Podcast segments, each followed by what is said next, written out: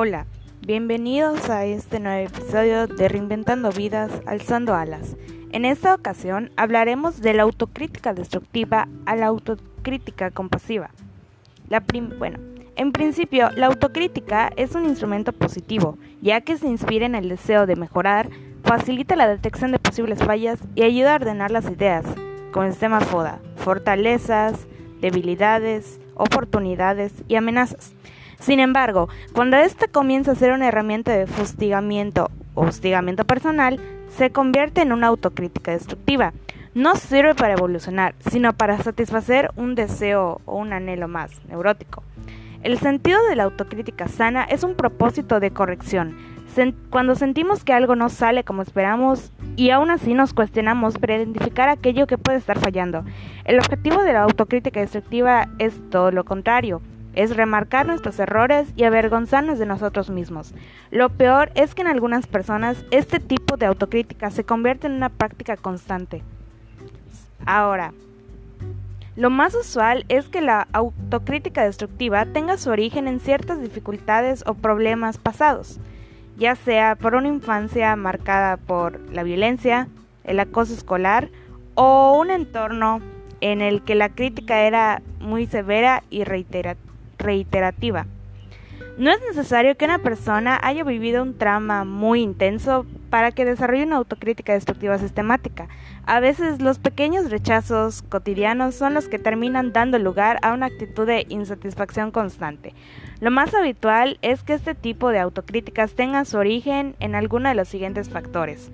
Desconfianza de los demás, modelos inadecuados, excesivo condicionamiento, sumisión aprendida, y exceso de vergüenza. Ahora, la compasiva no es muy, aunque la palabra no es muy popular porque remite a sentimientos de consideración o pesar, lo cierto es que su acepción original es la de padecer con, es decir, ser capaz de comprender tanto el sufrimiento de otro con el cual se llega a sentir algo similar. En este caso no hablamos de esa comprensión profunda hacia otro, sino hacia nosotros mismos. La autocrítica compasiva nace de una reflexión afectuosa y cálida con nosotros mismos. Es como mirarnos al espejo. Nos cuestionamos porque sentimos que valemos y queremos mejorar. No queremos hacernos daño ni remarcar nuestros errores, sino entenderlos y aceptarlos. Las características de una autocrítica compasiva son las siguientes. Se enfoca hacia lo que viene. Nace por el deseo de ser mejores y de avanzar. Predomina un sentimiento de aprecio por uno mismo. Excluye las comparaciones incluye apoyo y estímulo, es reparativa y hay esperanza. Realmente, muchas veces la autocrítica destructiva aparece como un sentimiento autómata o un automatismo. Lo importante es permanecer atentos y transformar esos sentimientos de rechazo en otros de comprensión y afecto para llegar a mejorar y ser saludables y mantenernos con los pies en la tierra y prepararnos para la vida. Sin embargo, ¿por qué hacer la autocrítica es una práctica imprescindible? Por tres razones principales. Porque si valoras tu propio progreso y quieres aprovechar todo tu potencial, necesitas aprender a criticarte a ti mismo, porque ya que ganarás en seguridad y en objetividad porque tu propia opinión personal es mucho más importante que ninguna otra. Nadie puede evaluarte tan bien como tú, siempre y cuando no dejes que tu ego sea un obstáculo y seas 100% sincero contigo mismo. Y tres, porque cuanto más arriba estés en una escalera, en una escalera trascendental o corporativa, la necesidad de autocrítica es mayor. Por ejemplo, hay muchos gerentes y medios que no tienen la suerte de contar en sus equipos con colaboradores que les ofrezcan un feedback de calidad, ya sea derechos humanos, organización, en bueno, recursos de derechos humanos, corporativos o hasta los grandes hasta los grandes mandos de una organización. Y cuando esto ocurre, la autocrítica es el único recurso que les queda para protegerse de la autocomplacencia y del exceso de confianza. Es por eso que es tan importante tanto para ti mismo como para el ámbito en el que te desarrolles. Ahora, les voy a dejar una historia sobre la forma en que ejercemos nuestra capacidad de crítica. Es de reflexión. Érase una vez un joven artista que acababa de terminar su formación bajo la disciplina de un gran maestro pintor. Un día decidió ponerse a prueba y evaluar sus habilidades, así que durante tres días estuvo dibujando el mejor paisaje que era capaz de pintar.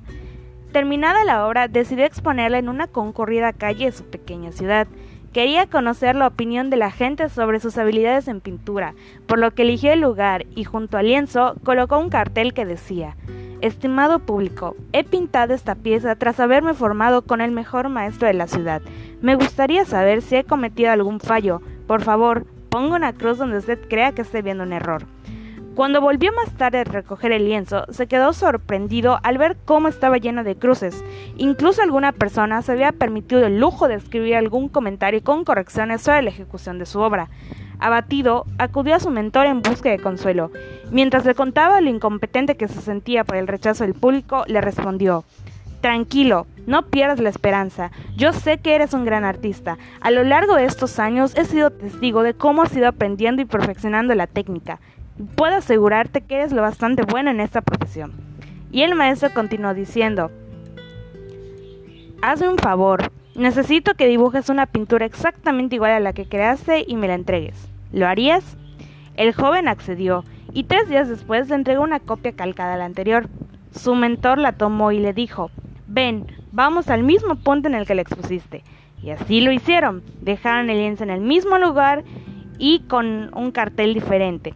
Estimado público, he pintado esta pieza tras haberme formado con el mejor maestro de la ciudad. Me gustaría saber si cometí algún fallo. He colocado una caja con colores y pinceles justo debajo. Por favor, si ve algún error, coge el cepillo y corrija. Al día siguiente ambos visitaron el lugar. Nadie había hecho una sola corrección, el lienzo estaba tal cual lo habían dejado. Pero el maestro no estaba del todo satisfecho y le dijo a su líder, Puede que un solo día sea poco tiempo para que la gente pueda evaluarlo y corregirlo. Dejémoslo un día más, así podemos esperar algunas correcciones. Pasó aquel día y volvieron a visitar el lugar, pero la pintura continuaba intacta. Decían de entonces dejarla por más tiempo, dos semanas, tres, cuatro, incluso pasado un mes, nadie se había atrevido a hacer ninguna corrección. Así que ya pueden imaginar la moraleja. Es muy fácil criticar, pero no tanto mejorar. En cualquier cosa que hagas, siempre habrá gente a la que no le guste. Unos critican, otros dan retroalimentación de calidad, ofreciendo valor y ayudando tanto a uno mismo como al equipo a hacer mejor su trabajo. Y por último, pregunta para reflexionar. ¿Dónde te posicionas tú? Espero que te haya gustado este capítulo. Compártelo con quien creas que le puede servir. Y nos escuchamos la siguiente.